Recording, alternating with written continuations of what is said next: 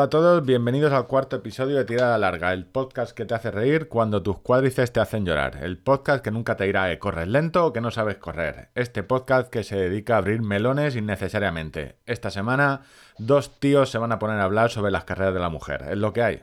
Como en los congresos sobre deporte femenino, donde en la foto inaugural solo hay dos tías, una colocada estratégicamente en el centro y otra en un lateral que al final descubres que es un tío con pelo largo rubio. En fin, que nos gustan los charcos, pero no solo vamos a abrir melones. Ángel nos va a contar que no hay francotiradores en las pistas de atletismo, que un runner puede entrar sin miedo a que lo miren mal, sin miedo a que lo sacrifiquen. Y yo, Víctor de premaratón.com, os unos cuantos apuntes para que no despilfarréis el dinero este Black Friday, que empieza justo cuando estáis escuchando este podcast. Hecho el monólogo, que se supone que es lo que debería enganchar a la audiencia, al que ya no le haya gustado esto, que se vaya. Queremos oyentes fieles. Saludo Ángel, ¿qué tal? Buenos días. ¿Qué tal tu vida como famoso podcaster? Top 100 en, iTunes, ¿qué tal? Hola Víctor, eh, muy bien, pues obviamente se me ha subido la fama a la cabeza, pero seguimos sin conseguir ninguno de los dos objetivos que nos habíamos marcado con este podcast. que recuerdo a, la, recuerdo a la audiencia el premio Ondas y forrarnos y o forrarnos, no son exclusivos, inclusivos. O sea, no podemos darnos. El orden lo intuyo que lo tenemos claro, pero nos pondría igual de contexto en los dos. Eh, cuarto programa ya de Tirada Larga Podcast. Eh, da las gracias a, a, los cuatro o cinco gatos que estáis por ahí, pero ya no deben ser, debe ser alguno más, porque para entrar en el top 100. Pues oye, que lo hemos bordado. Si es que si lo hacemos bien hay que decirlo. ¿no? Pero eso es lo que, te dije ayer. Yo creo que en ese. Eh, que a partir del 50 somos 200 podcasts donde escuchan los cuatro mismos. Entonces, cuando uno de esos, el quinto, te, te, escucha un quinto oyente, pues te colocas al principio. Pero vamos, somos la purria de los podcasts. Pero bueno, es el podcast que te hace reír cuando tus cuádriceps te hacen llorar. Y... Sí, hoy nos dijeron una cosa muy bonita, que eh, un corredor había estado corriendo, escuchándonos, con la sensación que iba con dos amigos haciendo una tirada larga. y ah, yo creo que ya está. o sea, no necesitamos más. El Honda si viene bien, pero. Esperamos que dentro de 10, 15 podcasts pueda ser el comentario más o menos lo mismo es. Es como si Iñaki Gabilondo fuera corriendo conmigo. O sea, más o menos así. Una... Pero no, no creo que lleguemos. Bueno, la idea es que este es el cuarto, seguimos en pruebas, o sea, eh, algún día grabaremos los entresijos de, del programa, o sea, la, hemos empezado a intentar... La hora, la hora previa. Hace una hora, pero vamos, micrófono mal, internet mal, todo mal. Ayer, eso sí, hicimos la reunión previa del podcast, eh, no ha sido cinco minutos, ayer hablamos de, oye, ¿de qué vamos a hablar? Está más o menos preparado, pero vamos, eh, seguimos con lo mismo, o sea, sin hablar, sin tener ni idea. Y esto es una conversación entre dos amigos que se han visto una vez y que lo único que pretenden es entreteneros en la tirada larga. No esperéis mucha información, pero tampoco vamos a decir que, corréis mal o que no os podéis comprar las Nike de 250 euros porque no vais a 3 minutos al kilómetro. Este podcast no va, no va de eso. Eh, bueno, haremos alguna lista de las tres mejores cosas para que debieras. Y luego para contar la contraria y así irnos ir tirando temporadas. Eso también lo dijeron por Twitter que los podcasts de, running tienen eh, son cortos, son cortos porque al final esto es correr, o sea, puedes hablar una vez de zapatillas, pero si quieres hacer un podcast que dure en el tiempo, el running no da para tanto o al menos no si... Antes de que llegáramos nosotros.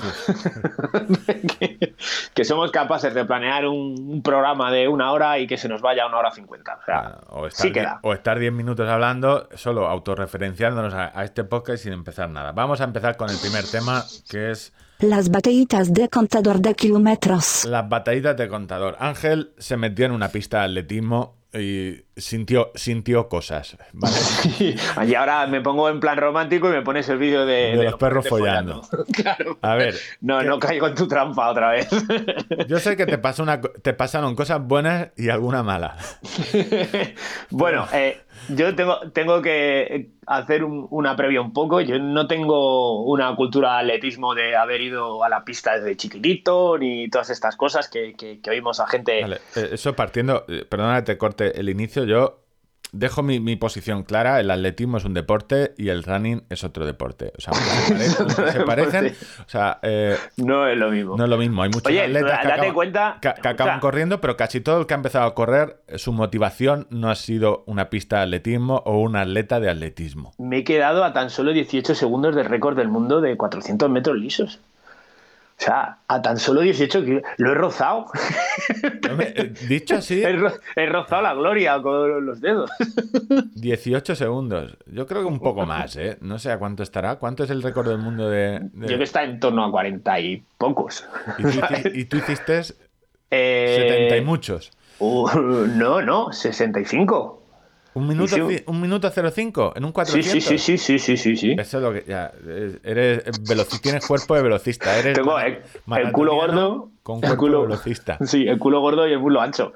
Bueno, eh, eso, cuando eres atleta dices, tengo el centro de gravedad bajo. Sí, que queda mucho mejor. es, más fácil, es más fácil saltarme que rodearme. Sí, exactamente. Pero oye, eres un velocista que hace maratones a 3.15. O sea, todo. 3.16. Si, fuera, si fueras atleta, o sea, atleta de verdad, o sea, con tus marcas de... Un atleta de verdad. Una atleta, o sea, esa marca en 400 saltarían las alarmas. O sea, un tío que corre muy rápido en distancias muy cortas y corre rápido en distancias muy largas... Me, harían, me, harían, controles todos los días. El pasaporte biológico hubiera saltado los sellos. Yo ahí lo único que puedo saltar es el Johnny Walker, pero vamos. A ver, cuéntame. Que te contaba que no tengo, pues eso, o sea, una pista de atletismo, no me quiero una pista de atletismo y tampoco las tengo cerca a la hora de entrenar. Entonces, eh, valoro mucho. Eh, eh, organizar los es una quedada con, con, atletas olímpicos y para eh, recoger alimentos, etcétera. Y bueno, y también un poco que cojamos esa cultura de esos dos mundos que tú entiendes que están tan alejados, algo que no son lo mismo. y pasamos una mañana espectacular. O sea, independientemente de que pueda tener mayor o, menor afinidad con el grupo, yo como corredor popular que, veo ese evento desde dentro, eh, tuvo muchas cosas positivas. Primero, eh, tenemos que disfrutar de que nuestros atletas sean tan accesibles, porque eso eh, con el fútbol o con otros deportes no nos va a pasar. Y aquí, es mucho más difícil. Donde, yo meto un palo a la Federación de Atletismo, porque fue un evento que no se, no se organizó, lo organizó un club privado de, corredores, pero no se organizó con el apoyo. O no hubo la Federación de Atletismo, que es la que se supone que tendría que ver. Mira, hay 5 millones de corredores en, España que salen a trotar. Pues de esos 5 millones, quizá no todos les guste el atletismo, pero a lo mejor a 200.000, a un 10%, que es mucho, les puede tirar de decir, mira, este tío hace lo mismo que tú, pero mucho más rápido y se entrena como tú, pero a tope. Pero no, está organizado por un club privado. Pues eh, sí, yo creo que por ahí habría mucho camino que, andar. Eh, pero tengo la sensación, y, yo que siempre he, tratado de, aunar o de juntar o de acercar los dos mundos, de que hay muchas barreras, mucha, mucha barrera de entrada, ¿no? Mucho arancel, digamos. No, lo digo tanto por parte de la federación, sino que eh, hay un núcleo cerrado de, salvadores del atletismo puro que, quizá no, tengan esa visión y, y que prácticamente les estorbemos los ranes en la pista.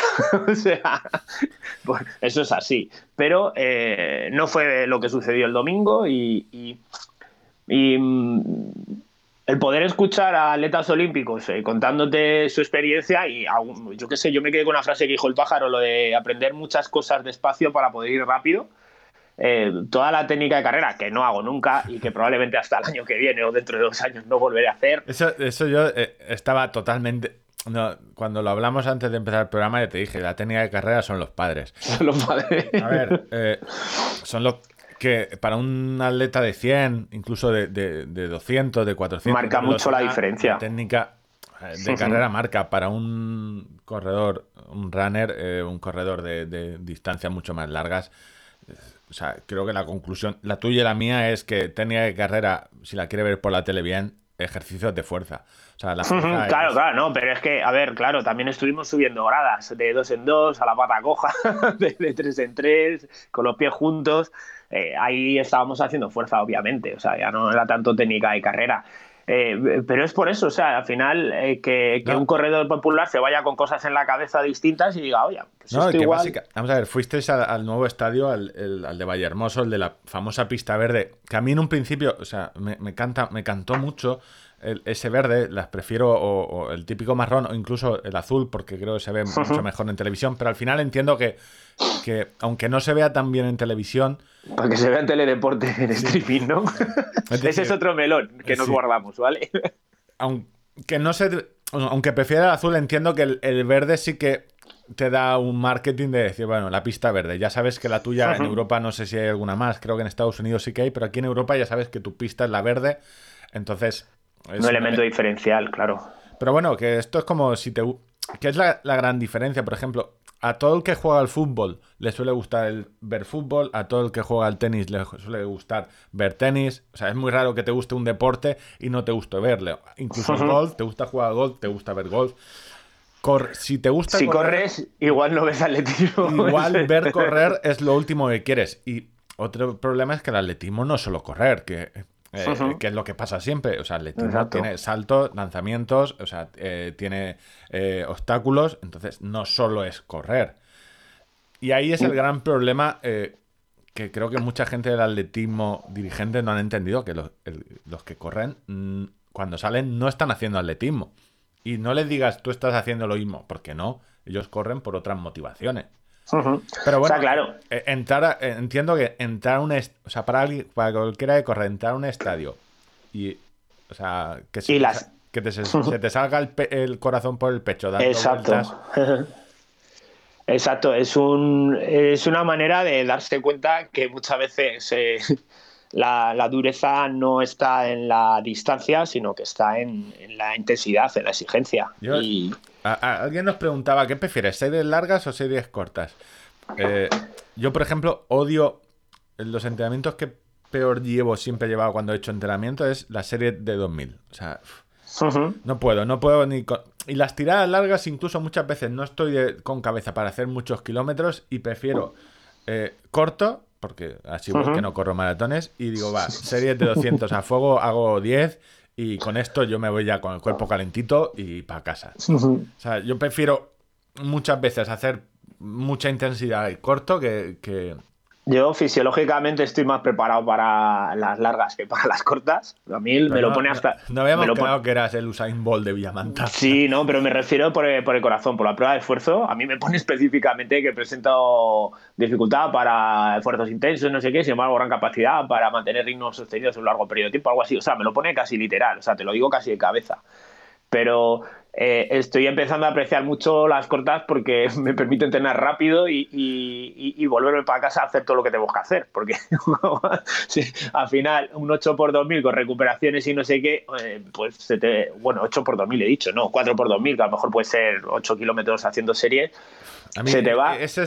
las series esas largas son las, las, que peor he llevado en la vida. Sin embargo, el, el ir a fuego, hacer un 400 o un 500, series de 500 que son relativamente corta, pero que te da para, para sufrir. Por eso la pista de atletismo o sea, es el peor, es el mejor sitio para. Mm, mola mucho, mola mucho. Y, el, y el estimulante de, competir, o la, o la malentendida competición, porque ya contaré un, pequeño suceso, lamentable suceso que sucedió en la pista de, atletismo. Yo creo que es el rollo de tienes una moto y de vez en cuando tienes que ir a un circuito. O sea, está muy bien, sí, exacto, eh, está muy bien pasearte, ver paisajes, pero eh, de vez en cuando ir a un circuito, porque a, no, a, no ver, a no ver el paisaje, sino a, darle zapatilla. A, dar vueltas, o sea, a dar vueltas y decir otra vuelta más, otra, que es lo que comentamos en, no sé si en el 2 o en el 3, ya tenemos un, historial que nos preguntaba... se nos pierde la memoria. Nos preguntaba, no sé eh, sobre las 24 horas, las competiciones que hay dando vuelta 24 horas a una pista de atletismo. Es otro, es otro mundo, es es correr, pero es otra cosa. Otro conocido eh, nuestro que hizo una de las tiras largas de, para el maratón, 24 eh, kilómetros dando vueltas a una pista Una, si haces eso, la maratón se te va a pasar en medio. No, no, la maratón rodeado de gente eso tiene que ser una cosa cojonudísima y divertidísima, vamos. Tienes que estar en el kilómetro 38 flipando. Bueno, entonces entramos al picadillo. ¿Qué te pasó en, Vale, ya has tirado primero el moco, te has tirado el moco de que hiciste 1.5 en 400, pero ¿qué más hiciste en la pista de atletismo aparte de subir, a subir eh, los escalones y la técnica de carrera? Bailar. Hicimos, hicimos un 1000, eh, donde Alessandra Aguilar nos dijo que iba a hacer de liebre en torno a 3.50 o algo así, que quisiera ir más rápido, pues que adelante, que tirase, ¿no? Y me miré con un uno que consideraba amigo. es que hasta entonces creías que era tu amigo. Creía que era mi amigo. Eh, eh, a, Víctor, digo, más o menos a 3.30 podemos hacer. ah, vale, guay, yo llevo sin ¿eh? entrenar. 3.30, cosas Llevo sin entrenar, pero escucha, escucha la historia. Me dice que lleva sin entrenar, que está nadando solo, que no, sé qué. ¿No te lió? ¿No, no te lía ya? Cuando alguien pues, al pues, inicio un entrenamiento... Pues inocente de mí lo creí. O sea, dije, bueno, y yo, responsabilizado de su precaria situación para afrontar esta dura prueba, me coloqué al frente a cortar el viento y a marcar el ritmo durante 974 metros. Hasta que vi una sombra con la cara desencajada, miro a mi derecha y veo pasar algo de negro con las mallas porque encima iba con mallas, o sea, me ha adelantado un corredor con mallas largas. O sea, con mallas largas. Es que vamos, eso es una cosa. Y me cae desmayado en la línea de meta un metro delante mía. O sea, y entra delante mía después de 974 metros. el hachazo. Agazapado y diciendo que no, que en el 500 igual hubiera abandonado, que no sé qué. Y bueno, pues comencé, pues, como es lógico, pues a darle patas en el suelo. Poco me parece. no lo agarré del cuello porque tenía allí familiares directos, estaba su señora esposa y tal, pero, pero bueno, eh, ah, y mucho cuidado, mucho cuidado con eso. A ver, esto es como en el ciclismo. Eh, o sea, hay cosas que no se pueden hacer porque es dignidad humana. O sea, tú no puedes subir un puerto, estarte... Eh, que te tiren del puerto todo o sea, todo el puerto y justo cuando estás ya al final o casi acabando el puerto, atacar. Eso es. Y más, y más cuando había como un contrato verbal, porque había otros dos corredores que me pasaron, pero yo con ellos no hablé nada. Ellos tiraron detrás mía y cuando quisieron ver en el 800 o 900 me adelantaron. Y bueno, vale. Pero de Víctor, el que hasta entonces era mi amigo. Sin vergüenzas. El mundo La tengo clavadísima. cuando te dice que correr te hace mejor persona, no. O sea, correr saca lo peor de ti. Es como los atascos. Saca Las competiciones sacan lo peor de ti. Bueno, pues nada, una vez este lamentable incidente con la llena de Víctor Cerón. Pero bueno, que, estoy bien, ¿eh? que, lo, he superado ya. Lo bueno de tener un podcast propio es que, me llevo más con carnicero. Pues nada, que se va a enterar el próximo. la próxima semana te vas a enterar tú de la, tu carnicería. Tu, ternera esa que me dijiste que era tierna. Sí, tierna los cojones. bueno, eh, eh, bromas aparte. No, y, el que, y el que quiera contestar, que se haga un podcast. O sea, esto... Claro. no hay problema. O sea, esto es tuyo y mío. Es un jardín privado. No, broma, bromas aparte, estuvo la mañana divertidísima y yo qué sé, pues mira, solamente por los ratitos de risas que llevamos con ese lamentable incidente, que vuelvo a repetir, eh, ya hubiera merecido la pena. Siempre lo he dicho, eh, si el atletismo quiere, o sea, quiere eh, buscar afición, o sea, el running es el deporte donde tendrían que ir a buscar, pero desde un punto de vista de igual a igual o de no pensando tú eres menos porque corres. Eh, o sea, corres mal. Porque te hace fotos después. O porque te hace fotos, o porque te llama runner. O sea, ese desprestigio de no, yo soy corredor. O sea, aquí el running nació en Estados Unidos, se exportó, eh, lo que era el footing en el principio, se exportó a Europa. Y eh, el mundo de, de correr es mucho más amplio que el atletismo. O sea, entonces puedes ir ahí a pescar audiencia, pero tienes que ir con la mano tendida. con educación, no dando, no, dando garrotazos en el cogote. Vente, vente a la pista o vente, o, por ejemplo, los cross. Eh, el cross es muy divertido porque es corto, también vas con a fuego, no, normalmente son pruebas, puedes hacer pruebas de, 5 kilómetros, no tienes, o de 8, y, se puede organizar por, eh, al final duran poco y en una mañana puedes hacer muchos crosses en en cualquier parte y llevarlos a, una pista de atletismo a que vean y prueben, pero eh, sin las normas estrictas del, No, hombre, eh, yo te digo que ahí los atletas estuvieron excepcionales. Yo creo de comunicar y... y... yo siempre, o sea, tiro piedras, siempre eh, las piedras casi nunca se las tiro a los atletas y los atletas son los que eh, más se han acercado al mundo del running. O sea, Carles Castillejo, o sea, muchísimos se han acercado con las manos abiertas a ese mundo porque saben que, a ver, su, su futuro depende de que haya espectadores. Yo creo que es mucho más una parte pequeña del atletismo que no Sí, pero normalmente son los que más cosas dan. Es lo que hay, es su deporte. O sea, yo soy un aficionado. Yo voy a seguir viendo Diamond League, mundiales, olimpiadas eh, y. Aunque, aunque no. no te dejen llevar la Vaporfly para correr a 4.30 o algo así. Y me gustaría que haya españoles en, las competiciones, pero si no las hay, si no los hay, eh, porque al final mm, un atleta dice, pues es que no me compensa a los 20 años seguir en este mundillo no me compensa, prefiero eh, centrarme en los estudios o en mi, o mi trabajo que ir, que esforzarme día, o sea, día tras día en esto, porque no me da el dinero. Es muy sacrificado. Es un problema. sacrificado y, aquí no da para comer. No, y ahora abriremos. todos, tienen, todos tienen una segunda ocupación. Sí, y ahora abriremos el melón del de, deporte femenino y las carreras de la mujer. Eh, la noticia es la huelga femenina del fútbol, o sea, que estaban pidiendo un salario mínimo de 16.000 euros. sí, sí, es que parece... Fútbol, salario mínimo 16.000 euros, o sea, lo piensas que es fútbol femenino, o sea, es decir, que es el mismo deporte, o sea, que no es que me digas, no, o sea, tú ves un partido de fútbol femenino y, quizás sea más interesante porque aún está eh, más divertido de ver. Realmente no verás muchas diferencias. De hecho, en Estados Unidos es el deporte, o sea, es el deporte rey. El soccer, el fútbol femenino, mucho más que el fútbol. Mucho más que masculino, sí, correcto. Entonces, y los, y los americanos, si No, pero ese es, ese es el argumento que hay. Es de espectáculo, o sea, es decir. Ese es el argumento que hay que darles muchas veces a la gente que, que lo centra en lo económico y lo que genera un deporte otro. Que entiendo, esa corta pisa, pero hostia, también cuando funciona, pues también tendrán que tener esa repercusión y esa remuneración y hemos visto muchos, muchos partidos eh, en la tele eh, con las gradas llenas y decían, no, pero es que han regalado entradas y tal, ya, pero la gente va. O sea, no sé, ¿sabes? El, tema económico es fundamental, pero ya empiezan a retransmitirse los partidos y si se retransmiten los partidos hay unos derechos de publicidad que van a pues, cobrar las cadenas, etcétera. Entonces, todos esos, esos, ingresos hay que Volvemos, el, quien habla de redistribuirlo, la gran palabra. Que, que, quien habla de deporte femenino o eh, fútbol femenino, al final es eh, deporte minoritario. O sea, el problema es que casi todos los deportes femeninos, salvo el tenis o, y poco más, son deportes minoritarios, igual que el atletismo. O sea, el atletismo no es que vaya a tener más audiencia que un partido de fútbol femenino. Eh, son deportes minoritarios que deberían ir de la mano. O sea. Pero bueno, eh, en resumen, que... os acerquéis a una pista de atletismo, que os deis unas vueltas, que os miráis, porque...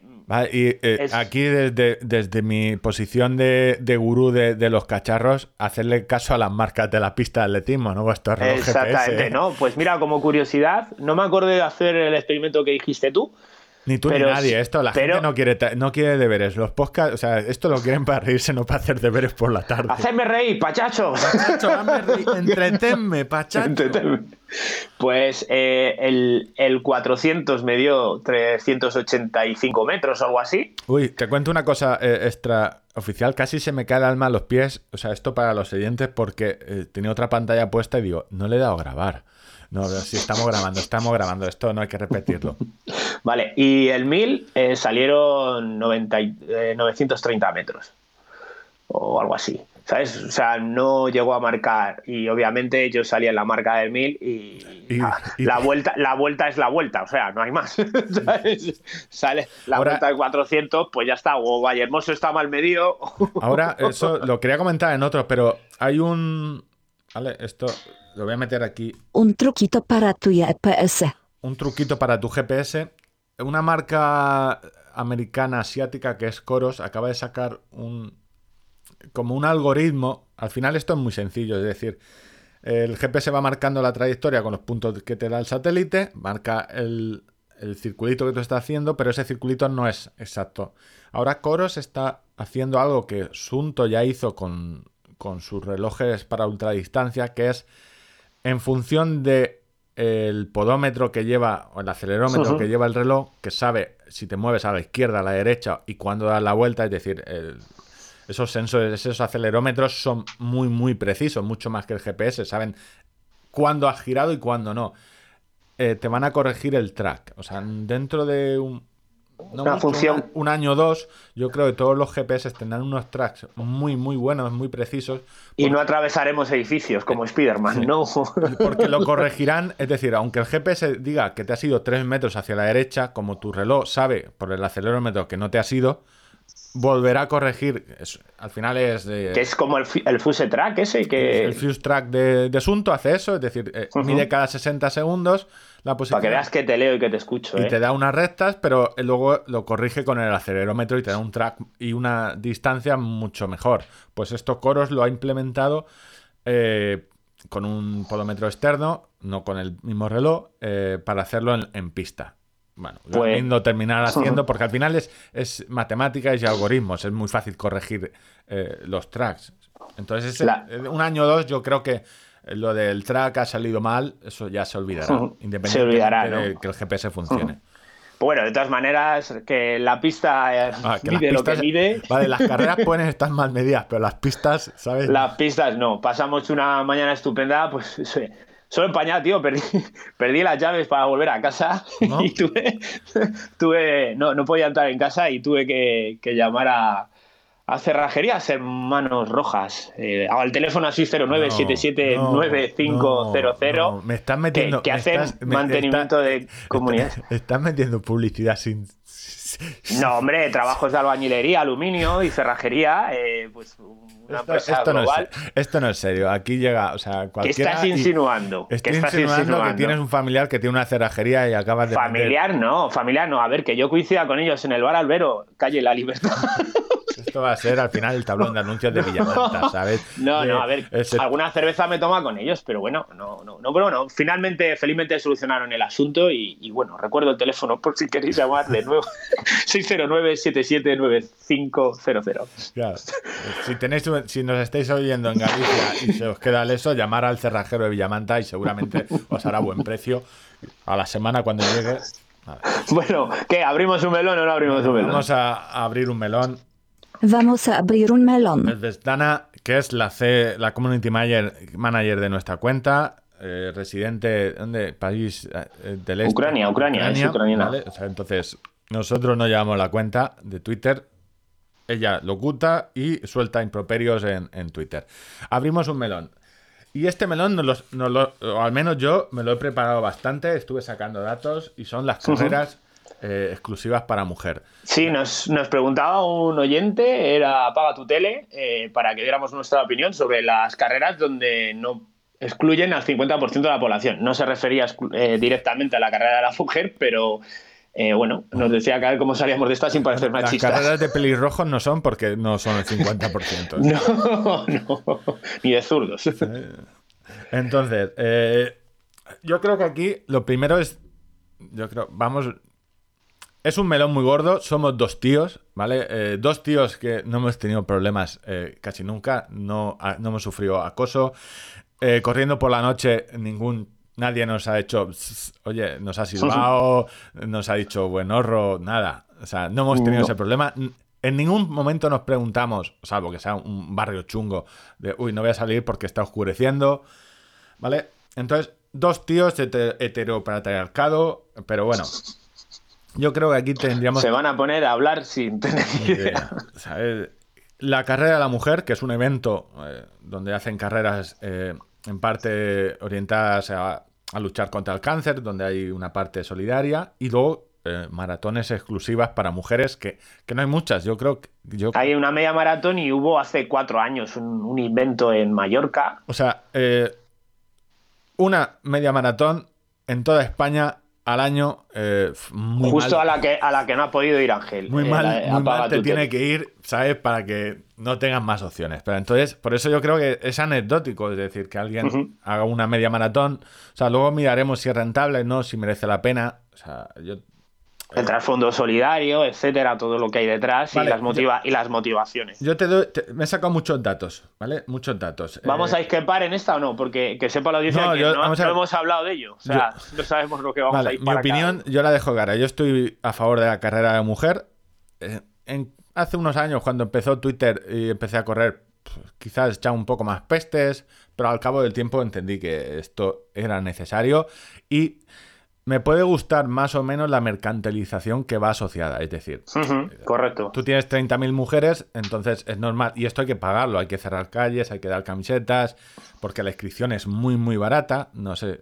Eh, hay una parte solidaria, entonces 30.000 mujeres, pues oye, no le voy a anunciar, eh, no sé, pues el, anunciante eh, es Oiso, es marcas, marcas que tienen productos femeninos. O sea, te puede parecer muy mal que en una carrera den en la bolsa de la mujer Pero es que el KH7 para limpiar. Ahí, ahí, déjame, no, no, no, no, déjame hablar. Ahí es algo que me encabrona muchísimo. O sea, esos circos que se han montado al respecto de lo que se les ha regalado a, mujeres en, las carreras, eh, me parece fatal, porque KH7 es un anunciante, es un colaborador de carreras de eventos deportivos histórico, histórico. O sea, han tenido coches este en el país Dakar, han tenido motos, han apoyado eh, carreras de ultradistancia, o sea, han estado en mil sitios.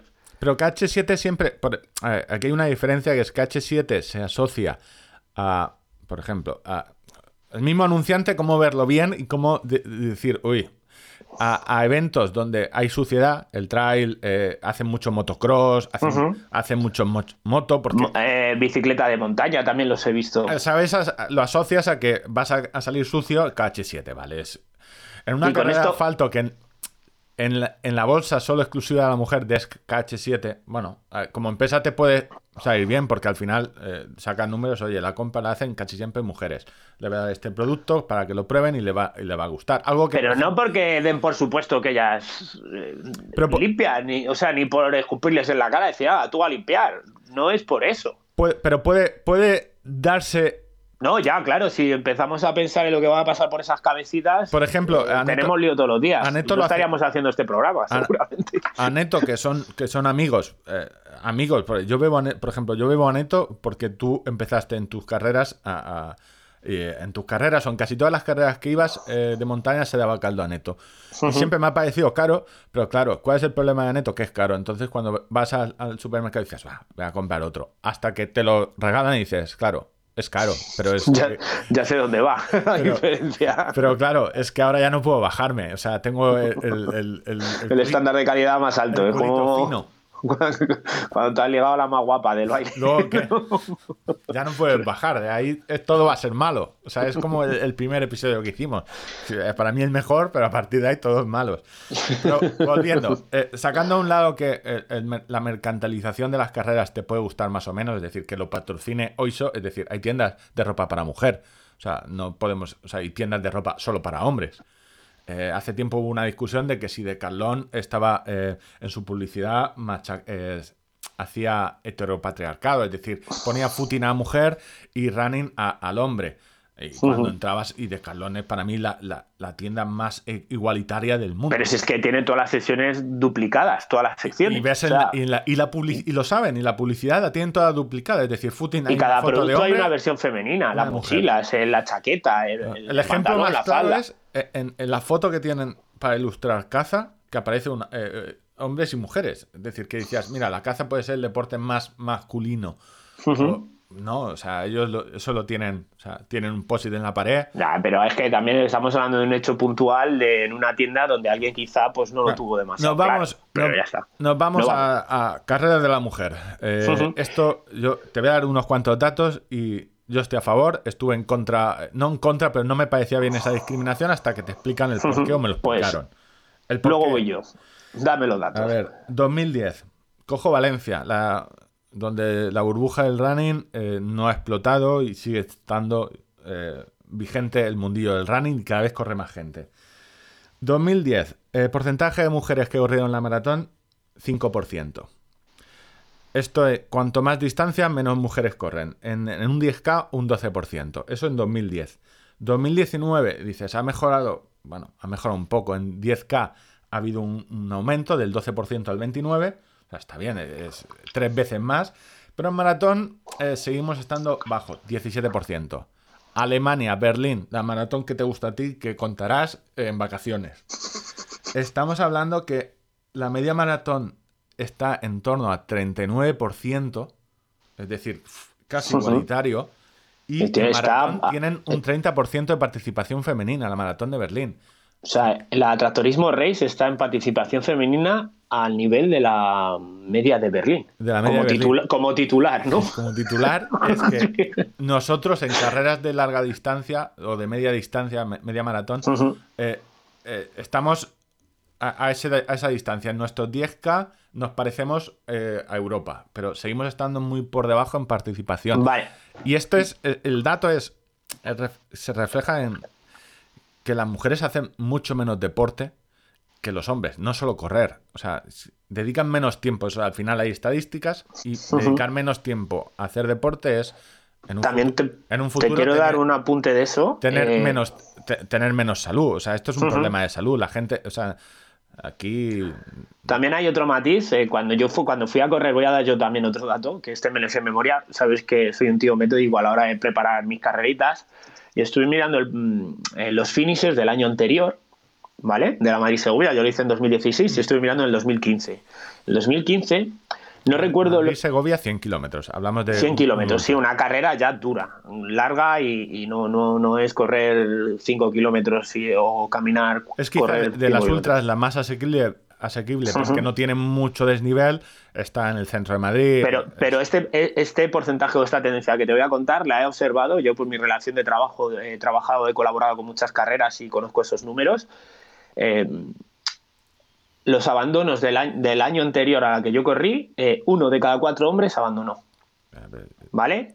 ¿Sabes cuántas. Eh, no, eh, ¿sabes cuántas mujeres abandonaron? a ver, esto no me lo tienes que explicar. Yo veo a mi mujer. Una de cada diez. Una de cada diez. Ellas cuando van, van cuando van, van. no, tienen, no tienen ese problema del no hay cojones de apuntarse cuando no estás preparado, etcétera. Que eso también incrementa mucho el porcentaje, claro. Cuando no tienes cojones, no tienes por qué jugártelo. no, me, explico, ¿no? No, no, es mucho más.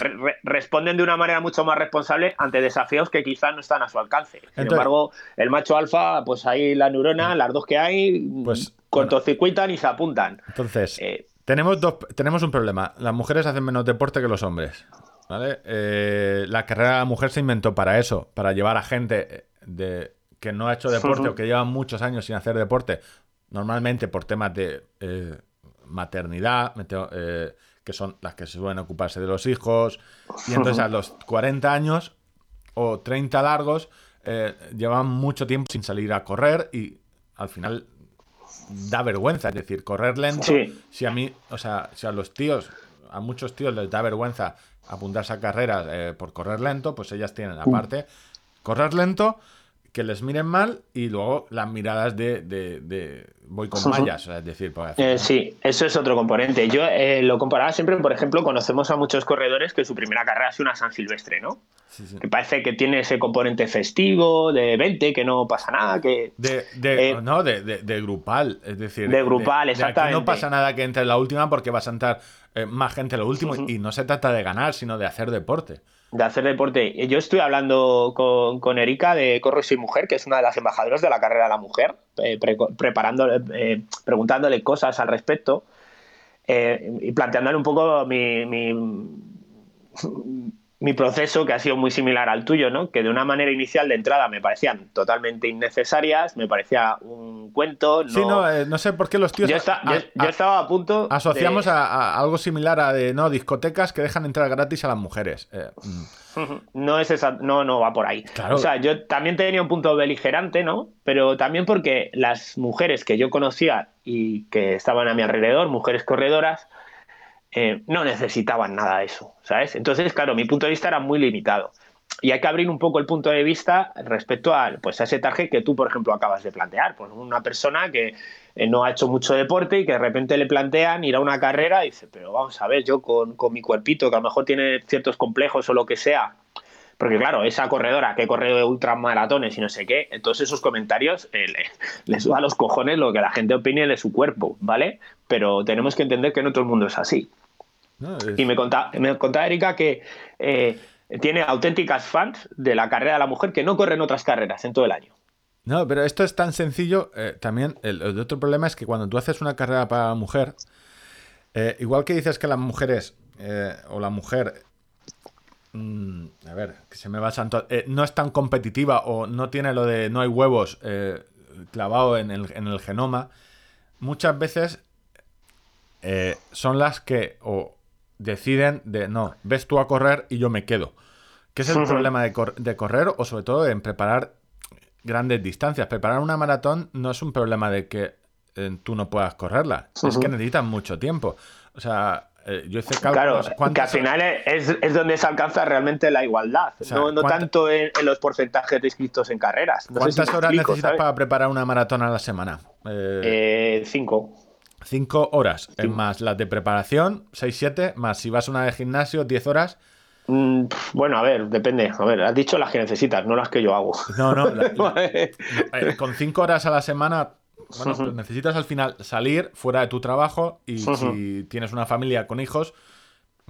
Es, es o- complicado. No, pero Y por- tienes un trabajo eh, normal, con normativo, horarios... claro. de que yo, por ejemplo, soy privilegiado. Puedo entrenar por las mañanas, mi mujer ni se entera, salvo por el domingo que desaparezco un poco de casa por la mañana, es totalmente inocuo casi para, para su vida. De hecho, eh, ella va cuatro horas a la semana a hacer distintos deportes.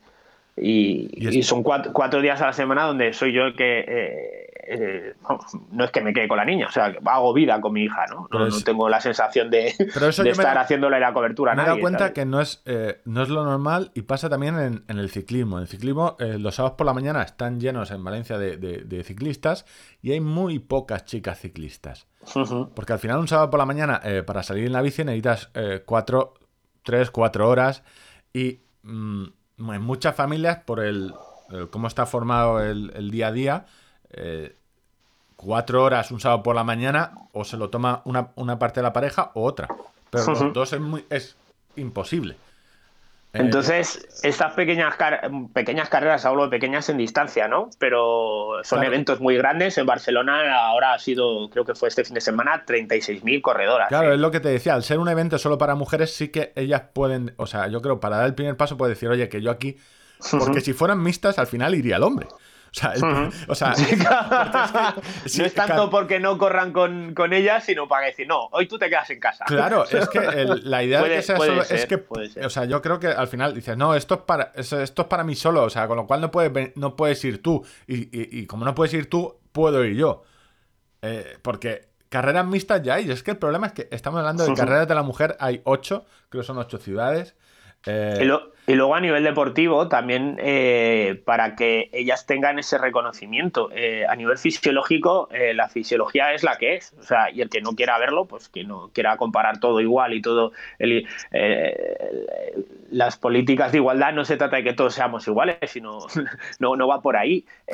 Yo, estamos hartos de ver en carreras donde la primera corredora pasa totalmente desapercibida entre un grupo de- del- entre el 15 y el 20 yo eso- y, y- y no, se la reconoce, no no, tenemos Ese mérito, el- y ha llegado la primera. No tenemos el, el- Los americanos lo hacen mejor. O sea, en esto tenemos que ver. Lanzan primero a, las, a, a la élite de mujer y a la media hora lanzan a la élite masculina y luego y el grupo. Porque al final eh, la retransmisión se pierde. Es decir, se, se- se- se pierde porque tenemos, como en España, en las carreras, eh, va la, la primera femenina y luego tres o cuatro acoplados ahí en medio. eh, Yo como speaker trato de hacer un, un esfuerzo de atención máximo, eh, máximo. O sea, yo recibo a tíos con coleta a veces. Y les monto la fiesta de que han ganado la carrera pensando que es ella, la primera chica. Y si me equivoco, me equivoco, me da igual. Pero eh, Para- no, no estoy dispuesto a que se me pase. Para no ¿sabes? Si les sonar ponemos esto- la cinta, etcétera. No nos llamen eh, feminazis o, ¿sabes? Los cuatro que nos escuchan. O sea, al final, no es que estemos a favor de, de la carrera de la mujer, que sí, que podemos estar los dos a favor, parece ser que estamos los dos a favor. Es que hay un problema, es que la mujer hace. eh, o sea, participa mucho menos en las carreras. O sea, carreras mixtas hay todas. Eh, y con carreras mixtas no se ha solucionado el problema. Es decir, está claro que aumentar los tiempos de corte favoreces a que entren las mujeres. Esa es una medida que todas las carreras tenían que tener en cuenta.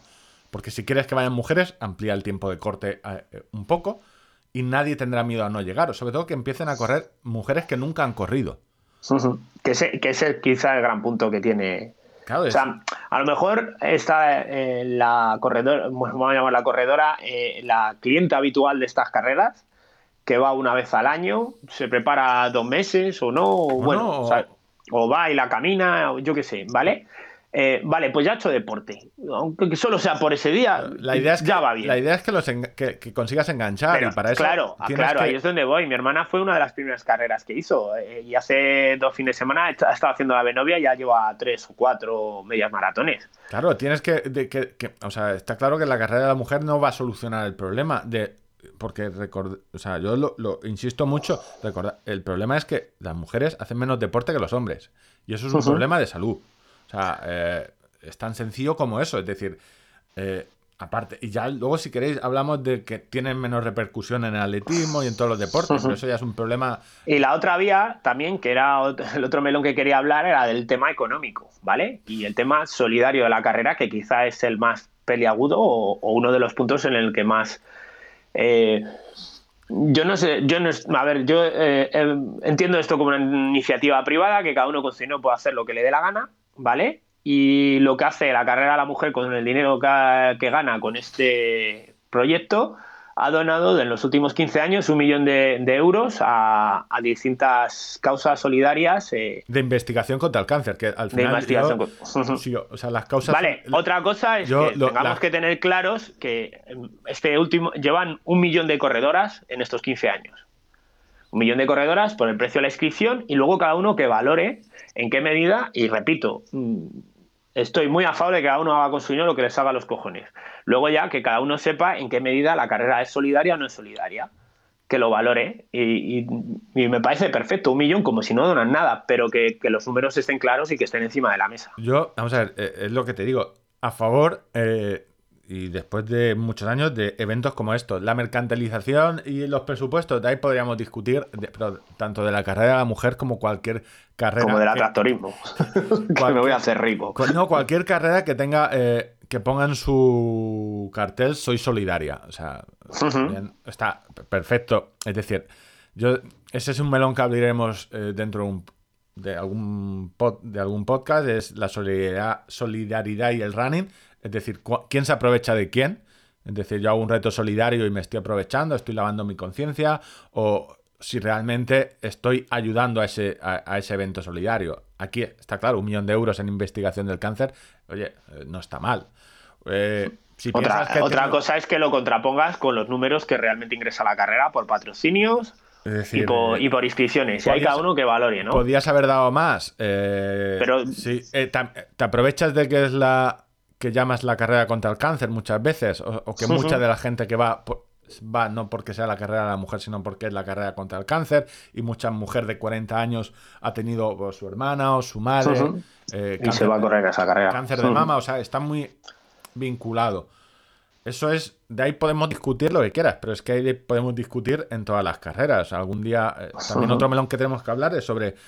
En realidad no hay nada que discutir, lo que se trata es de que cada uno plantee los números claros y, no puedes decir somos solidarios si das un, un céntimo por cada inscripción. que no sé, no es el caso, no he hecho la cuenta ahora. Claro, pero, ahí ya estamos. ¿Entiendes? o sea, decir, no, no, tú eres un rata, cabrón, no, no puedes venir con eso. Ahí si quieres. Vamos a abrir un melón. Abrimos otro melón, pero aquí es. La, te puede gustar menos, más o menos cómo la organizan. Y puedes decírmelo, pero en el fondo, el primer melón es carrera de la mujer o carreras específicas para la mujer. Pues Votos a favor. Votos a favor, dos, somos dos.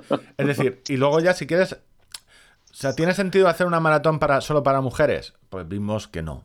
No. No tenía sentido porque mm, incluso eh, una media maratón con 100 eh, finisher tampoco tiene sentido porque el problema no es eh, que corran pocas mujeres medias maratones, que, que, el porcentaje en Valencia... El problema es que no hacen dinero, que no hacen deporte. El problema es primero tendremos que garantizar que, o sea, que lleguen a los 10K o a los 5K, que haya mucho nivel, porque al final esto se va traspasando. Es decir, si hay muchas. Eh, esto son matemática básica, muchas, hay mucho 10K, al final genera mucha gente, con lo cual se, te llenará un, medio maratón. Y si muchas mujeres corren un medio maratón, al final correrán una maratón. Pero claro, eh, el primer paso es el primer paso. O sea, ¿de qué tiene sentido? Si nadie corre, si tenemos muy pocas que corren un 10K, ¿para qué monto un, o sea, pues monto para hacer publicidad, pero no tiene sentido ni como evento deportivo ni como evento que ayude a la mujer a correr. Como visibilidad, eh, no sé, retransmíteme bueno. Más retransmíteme, ¿sabes? La carrera bien de mujeres, o, que sepan, o dale más visibilidad a, las atletas españolas, o sea, que sepa alguien en qué fijarse, o haz cualquier otra cosa que tendrá, o haz muchos más grupos de correr solo de mujeres, que es... Y una cosa que, vi en la, nota de prensa este año, eh, habían corrido todas con el dosal 016 para recordar el número para eh, solicitar ayuda en caso de maltrato que recuerdan que, no queda la factura y que, puedan borrar en el, claro, pero ahí ya entramos, si hay gente que, o sea, es decir...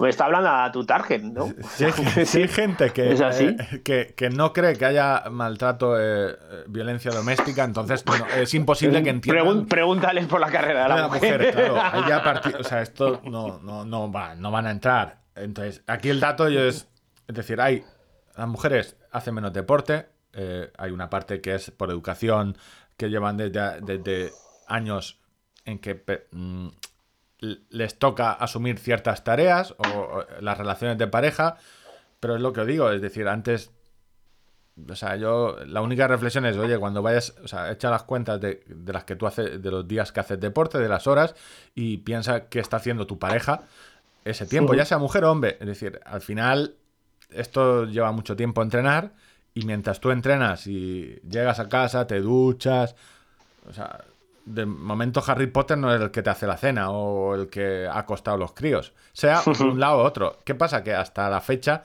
casi siempre, eh, el que se ocupa de estas tareas suele ser la mujer, mientras el hombre es el que corre. O el que hace deporte, o el que sale en bici por los domingos por la mañana con la grupeta y va a almorzar. O sea, mientras tanto, esas horas Alguien las tiene que, que, ocupar. Bueno, pues estamos de acuerdo. Este sí, lamentablemente, lamentablemente. yo creo que, bueno, el problema que yo creo que solo con la carrera de la mujer no es suficiente. Pues quizás sí, lamentablemente. Pero bueno, es más trabajo de concienciación y desde pequeñitos que, pues eso, la educación e igualdad yo creo que es otra cosa que, poner a correr hombres y mujeres juntas a ver quién corre más. Estás perdiendo eh, oyentes de Vox, estamos perdiendo... No, sé si de Murcia. No, sé si nos merece la pena recuperarlos, tampoco tengo muy claro si nos lo merece. Pero bueno, sí, eh, yo lo hablé con mi mujer y mi mujer se, se, indigna, se indignaba mucho, porque eh, yo a ver, ella me comentaba, pero claro, es decir, carrera de la mujer, eh, eh, pero si luego eh, eres tú la misma que le dice a tu marido, no, salto a entrenar, que yo no voy, o sea, no hacemos nada. O sea, que al final es un tema muy familiar, es decir... Generacional, también supongo que eso se irá paliando. O no. O, no. bueno, yo creo que el melón está... está, está abierto. Bueno, eh, no solo. Y abrimos el paraguas. Lo damos por cerrado. Es decir, si no puedes ir correr dos carreras al año en tu ciudad, bueno, yo creo que tampoco. No sé, está el parque. El parque no lo cierran y correr.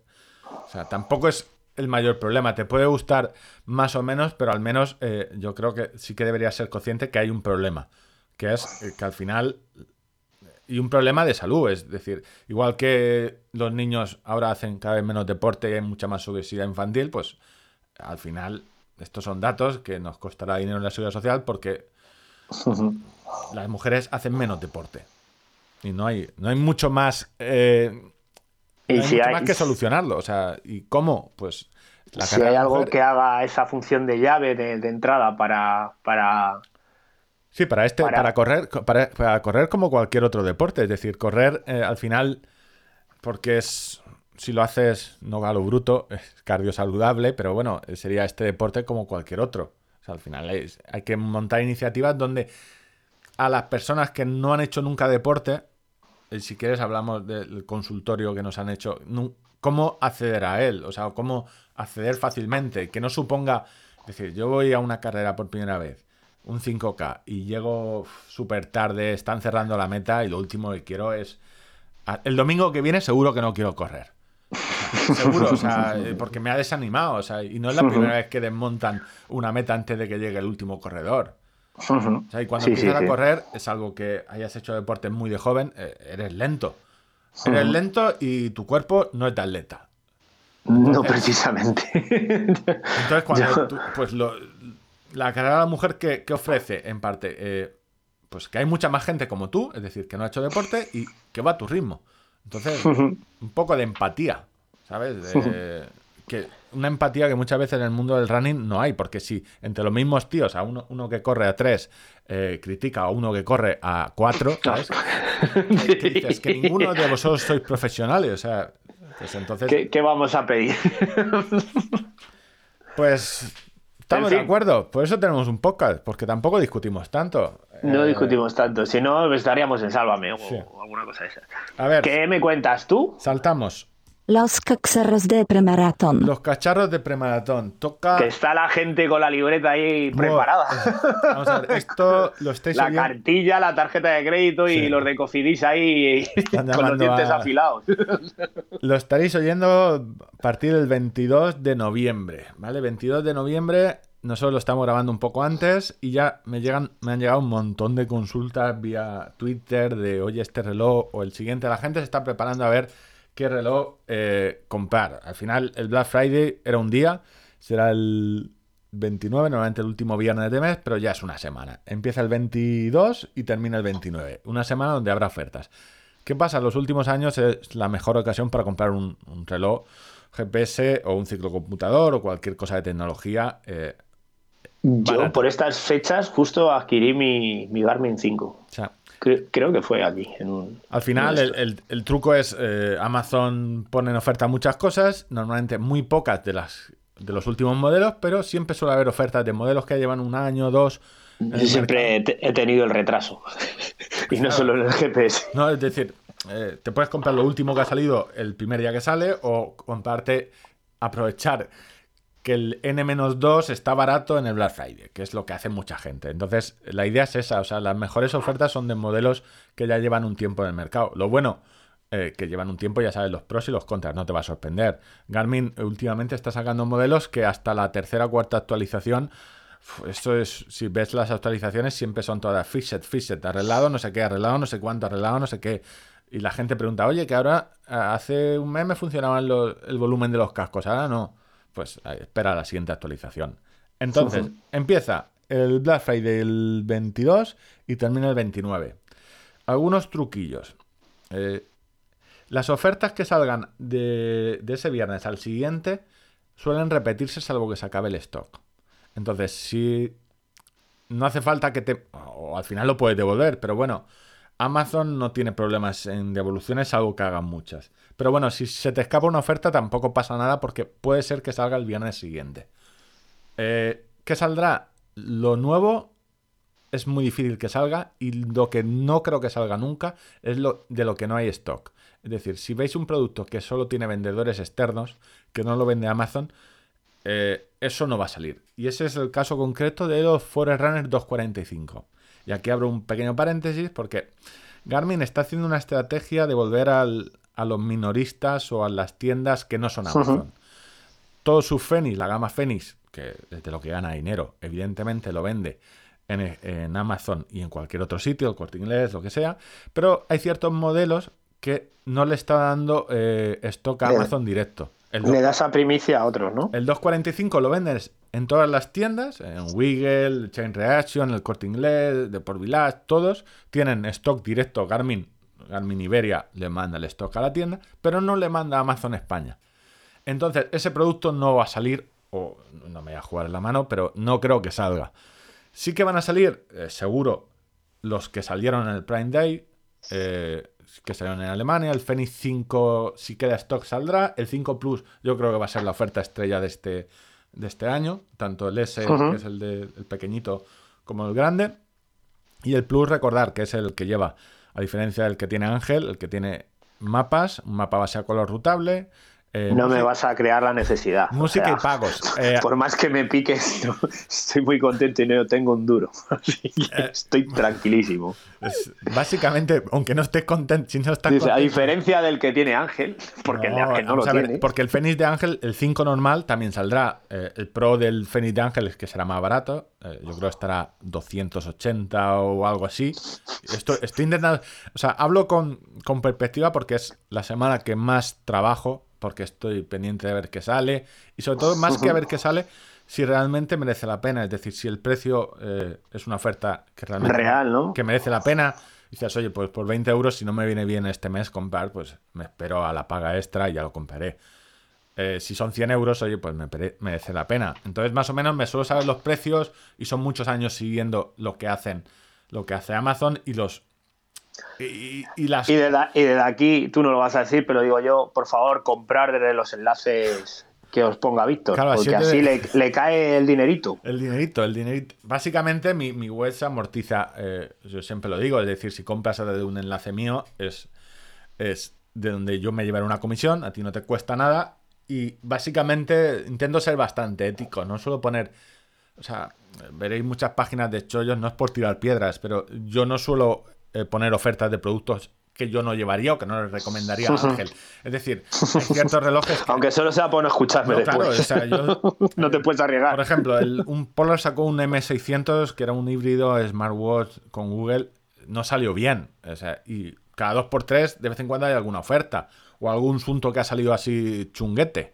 Reguleras. Reguleras. Es decir, si hay otros modelos mejores, o sea, si yo recomiendo eso a alguien, lo conozca o no, al final lo único que puede hacer es que llegue un día y dice, oye, tú, el reloj que me has recomendado es una mierda. Y, seguramente lo sabías. entonces, eh, no es que no quiera ser rico, pero bueno. Es, es un digno, es un digno. O sea, yo, yo, sin embargo, estoy aceptando dinero de una cerrajería por una debajo. Cerrajería de Villamanta, sí, eso ya, ya, hablaremos cuando. Cerrajerías Hermanos Rojas, 609-779500. Cuando, o sea, no sé. Ah, espero que al menos cuando vaya a Villamanta pueda hacer las copias de la llave gratis. Bueno, entonces, bueno, cuéntanos. Por partes, Fenix 5 decía que no es el que tiene mapas, pero tiene más autonomía, tiene 24 horas, aunque se quedará en 20, 22, en función de lo que conectes. Seguramente saldrá si queda stock. El 5 Plus yo creo que más tarde o más temprano saldrá. Eh, Amazon hacen alguna jugarreta chunga que es que a mitad de semana, eh, si sale una oferta un lunes, puede ser que el miércoles le quiten 10 euros. Es una jugarreta muy fea, pero bueno.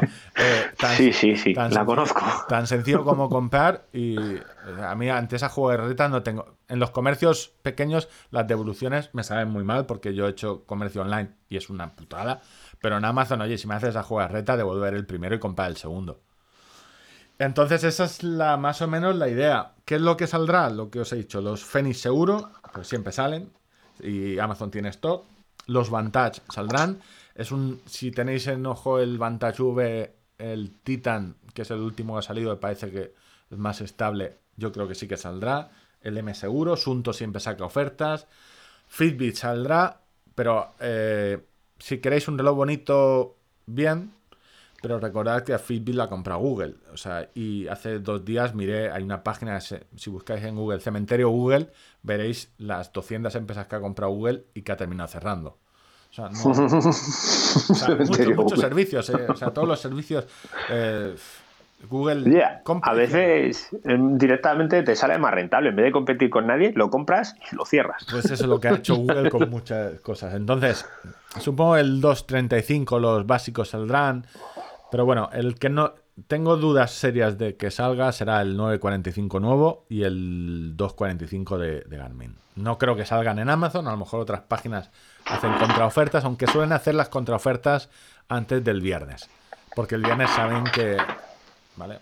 Estará complicado. Eh, Media Marzo hará alguna de las suyas, que es, no sé, es una tienda donde yo nunca suelo recomendar comprar porque yo no suelo comprar allí. Porque las veces que he ido a Entonces tú sí que eres tonto. Yo soy tonto. Yo, eh, no sé, llegué allí, vi la cola de compra y la cola de devoluciones, reclamaciones, vi cuál era más grande y dije, aquí pasa algo. No, aquí pasa algo. Entonces eso es más o menos lo de cacharros. Realmente es... Eh, Acabamos de renunciar a la publicidad de MediaMark en el, en el podcast. Ya, pero también sería complicado. Yo no Somos unos dignos. O sea, si decimos yo no soy tonto, nos pondríamos. Pero tú o yo, ¿quién? O sea, no está claro quién sería. No, no, la gente apostaría por uno, pero bueno. Sí, no, la gente apostaría porque el listo de los dos es uno, pero ya os digo yo que os estáis equivocando. Aquí eh, hay uno que va por delante siempre de mí. Ya os queda claro de mí, dice. quién es el listo de los dos. O sea, puedo parecer muy de lejos pero no, porque hable yo un poco más o haga el mini monólogo del inicio. Aquí el listo está en Villamanta, que es el que tiene la carrera, tiene eh, una banda, una secta del tractorismo. Por cierto, un emporio, ¿no? Eh, esto es fuera ya de, los cacharros. ¿Tu carrera qué es? ¿Marzo, abril? 1 de marzo. Ah, a, ver. 1 de marzo y abriremos inscripciones en breve. Me, anuncias la cerrajería de tu primo. Yo creo que, ¿sabes? La tractorismo deberíamos ir diciendo. Ir dándole publicidad. No, sí, es el 1 de marzo. Estaba cerrando el diseño de la camiseta especial conmemorativa. que, ¿Conmemorativa? que ¿100 ediciones? Cinco años. Cinco. Cinco años, tío. Parece que fue ayer, ¿eh? Has organizado cinco carreras. Bueno, no, la quinta la estoy organizando. pero... Estás en ello. Estoy en ello, sí. Ya tengo cierto background, que siempre es una palabra que he querido meter y no sabía cómo cuadrar, pero... Ni dónde. me sonaba como, a, metro, en inglés. huevos pelados. El culo pelado. sí. Así que sí, el 1 de marzo. Abriremos probablemente a primeros de diciembre eh, para ir, ir, teniendo ahí el dinerito para luego gastármelo en jamón del bueno, torrenos, eh, tortilla y cerveza. Para los que no sigáis a Ángel, que lo dudo porque es un influencer que, con muchos seguidores, es una carrera que se hace en Villamanta, un pueblo cerca de Madrid, y es una carrera eh, no competitiva, aunque no es, no es, fácil porque tiene cuestas, es, no es un trail porque son por pistas, creo, y el ambiente es semifestivo, pero te van a doler los, los cuadros. Te van a doler gemelos, sí.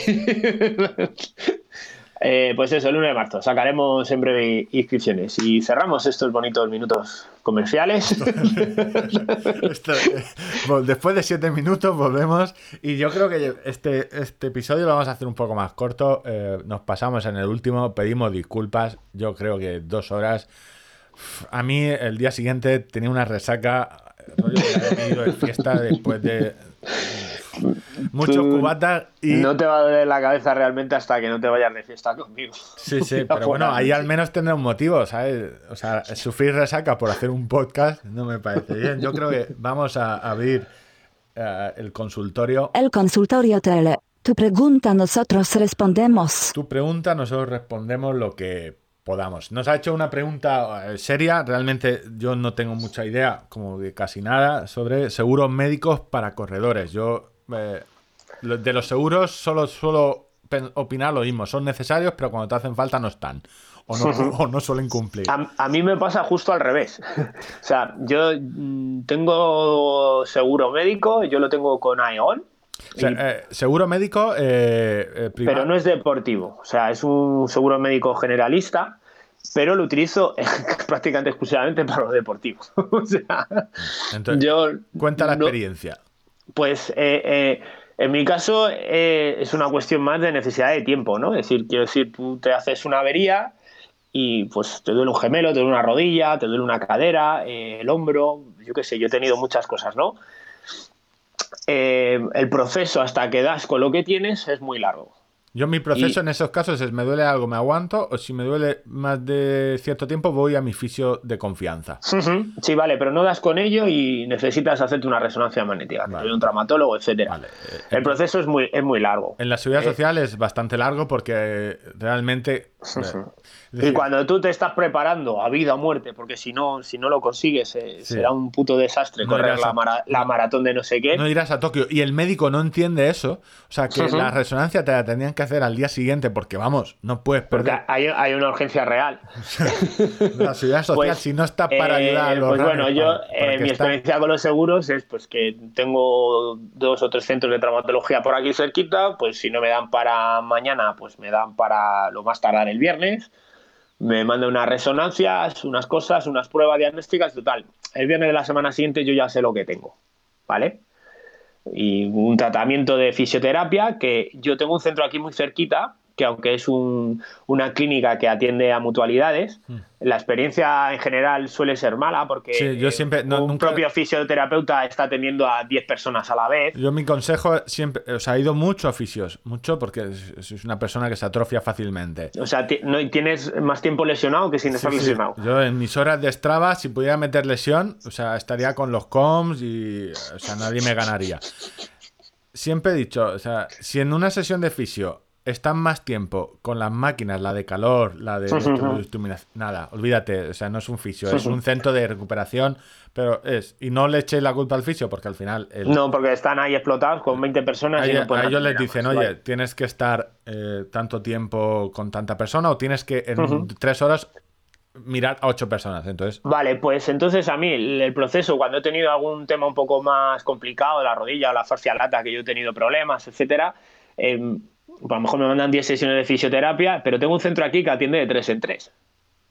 Con lo cual tienes 20 minutos de manipulación, unos 20 minutos de, una máquina y otros 20 minutos de otra. Eh, durante 10 días seguidos.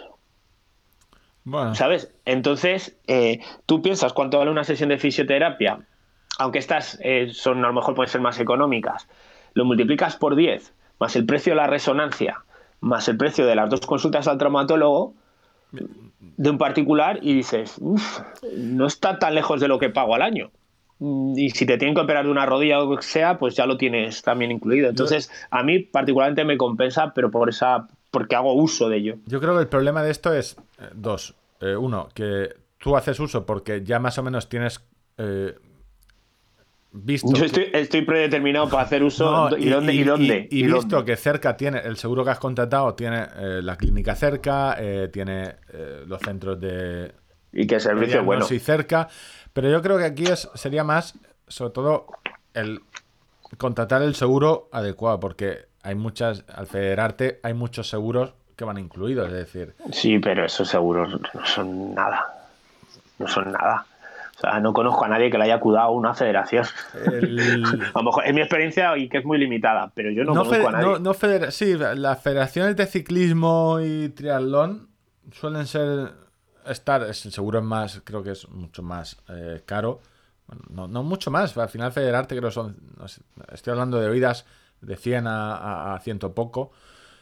Pero bueno, tienes las pruebas, al menos sí que te las suelen hacer. Te pueden dar largas con las operaciones, pero las pruebas suelen darte la diagnosis, que es lo que más tarda en, quizá en la seguridad social, suele ser rápida. Porque al mm. final, ¿no? Eh, yo es que el, precio de estar federado lo desconozco. Lo estuve mirando para montaña, aquello era un sin Dios, y algún día lo estudiaré y lo explicaremos por aquí.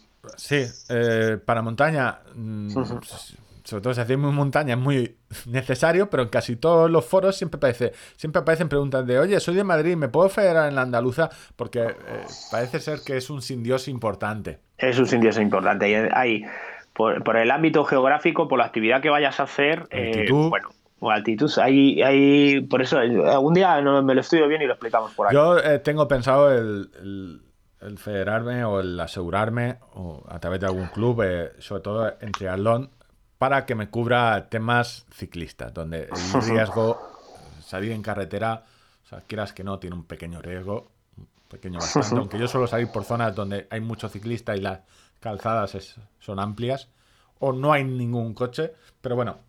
Bueno, respecto a los seguros, igual hacemos un, monográfico de, de, seguro para deportistas, a ver pues, qué sale a cuenta o qué Puede ser un puto coñazo, ¿sabes? Sí, sí, que, pero, oye, nos debemos a la vida. No, yo creo que sí, cuando mires el, de montaña... Yo te, yo te, digo que a mí, echando cuentas, más o menos los 500 euros que, que, pago al año, o quizá un poquito más, eh, a mí me compensa mucho por todos los servicios y porque hago uso de ello y y porque es un dinero que me gastaría o eso o más.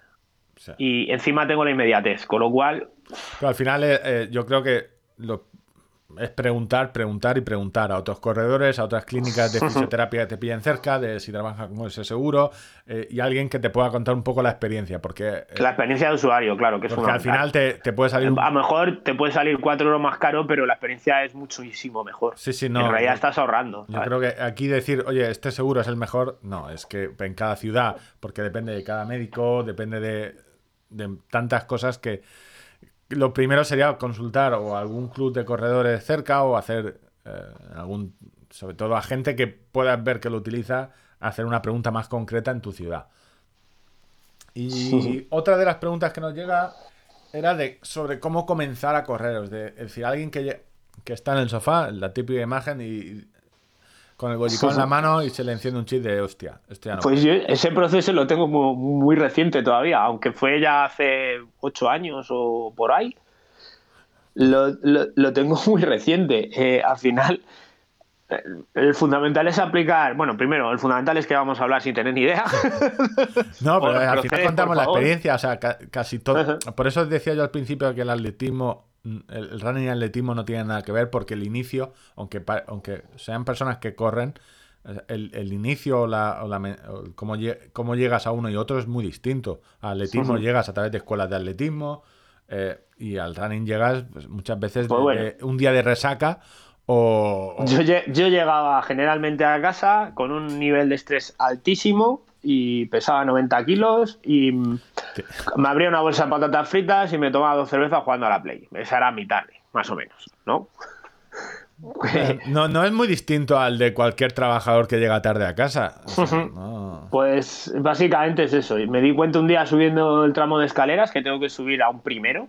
O sea, eran dos tramos de escaleras que me tenía que esperar 10 minutos para llamar por teléfono, porque no podía respirar y hablar a la vez. Vas a contar, tengo lo, de, lo de si me dices el, running salvó mi vida, te pongo los perros follando. O sea... El running salvó mi vida. y los cerrajeros de Villamanta salvaron mi casa. No, salvaron mi honor, porque cualquiera decía a mi mujer que me había perdido las llaves. Pero bueno, eh, me puse unas zapatillas que tenía por aquí y corrí un kilómetro 700 o así. Corrí, más o menos, a, a siete y medio, ocho. Eh, me dolía las rodillas, me quería morir, el pecho se me salía, etcétera. Eh, al final, lo que tienes que encontrar es una motivación fuerte. Algo que te. ¿Un libro, de Paulo Coelho? No, ese primer día es horrible y, tu, cuerpo dice, voy a hablar en castellano antiguo, una polla, yo no quiero volver a esto, a mí esto no me gusta. Yo siempre lo he dicho, correr hasta que no puedes correr eh, más o menos, aunque sea caminar, correr más de 30 minutos, es el deporte más asqueroso del mundo. Porque es, es, es, decir, me duele, no puedo... es, lamentable, lo único es daros esperanza. Que se puede, o sea, se puede. O sea, al final hay un momento donde tu cuerpo se olvida de eso y hay un ratito donde te estás olvidando eso y lo estás pasando bien. Yo ahí siempre quiero decir que un el principal error, y hablo desde, es que normalmente puedes, o sea, puedes correr más de lo que debes. Es decir, cuando empiezas a correr, es muy fácil que digas, bueno, hostia, ayer hice 3 kilómetros, hoy 5, y a las 3 semanas digas, pues sí, perfectamente puedo correr 10 kilómetros, y probablemente puedas correr. Ya, pero no se trata de correrlo solo una vez. o sea, la lesión es inherente. ¿Por qué? Porque te vas a lesionar, pata de ganso, o sea, hay mil lesiones. El running tiene, o sea, mil lesiones asociadas. Entonces, y es por eso, porque cardiovascularmente, aunque te siempre puedes decir un kilómetro más, dos. Ya, pero el cuerpo, un cuerpo que ha estado criando malvas en el sofá, hay que ir haciendo adaptaciones poquito a poco. una buena... Y es eso, no, no tener prisa, no tener prisa. Sobre todo y que no o sea, y disfrutarlo, o sea, eh, caminar, correr, o sea, que esto al final. Y bueno, el, propio eh, oyente nos daba una oye, aunque sea al inicio, déjate asesorar por, por, un entrenador o eh, mi deber y mi obligación de cara al público y a la galería es decir lo del entrenador, pero déjate guiar por alguien que sepa mucho más que tú eh... Sí, no, pregunta, o sea, decir, ¿tú qué hacías para correr? O sea, la, básico es, oye, eh, corro un poco, ando un poco. Para que, porque al principio tienes las pulsaciones, se, te saldrá eso que no puedes respirar, entonces ves. y busca, busca cómplices. O sea, alguien con el que hayas quedado para ir a correr. cómplices en la traducción para el oyente es engaña a alguien. O sea, engaña a alguien. No, pero que al final dejar a alguien tirado y aguantarle luego en la oficina que eres un cagueta y que no has ido a correr y que no sé qué, eh, te va a ayudar de manera clave a, que, seas constante. Yo empecé con unos compañeros de trabajo, una compañera de trabajo y su marido, eh, con Chi Rubén y lo recuerdo perfectamente. Corrimos tres kilómetros y medio el primer día que fui a correr con ellos. Yo estaba ya haciendo un poco el tonto por ahí, dos, tres kilómetros. Eh, pero ya eh, era rutina, volvíamos de correr, de, trabajar y nos paramos ahí en carnero, que a mí me pilla de camino y ya íbamos a correr. Pues esto no tiene, más, no, tiene más secreto que establecer una rutina. O sea, una rutina y conseguir que la rutina te guste. Es decir, al final eh, no nos volvamos locos. O sea, o sea, no todo el mundo le tiene que gustar correr. si o sea, está nadar, está claro. bici, tienes gimnasio, o sea, hay infinidad de cosas, pero el truco es empieza poco a poco, que no odies el deporte y, disfrutarlo, porque al final puedes decir, oye, pues no tengo por qué correr, yo voy a andar toda la mañana. ¿tú, ¿Tú cuántos dorsales te cuelgas al año? Ninguno, ¿no? O, yo tres. hubo dos te puedo garantizar que tengo eh, más he corrido menos que dorsales he tirado, que he llegado a comprar. o sea, te has podido escribir a 30 carreras y has faltado a 16. A 30, no, pero hay una carrera que he hecho, he comprado, tengo tres camisetas y solo corrí una. O sea, al final le di el dorsal a alguno, pero a mí. O sea, yo siempre he entendido las carreras como, como hacer un examen. Decir, a mí. Yo Pensé que ibas a decir como una manera de medirnos la.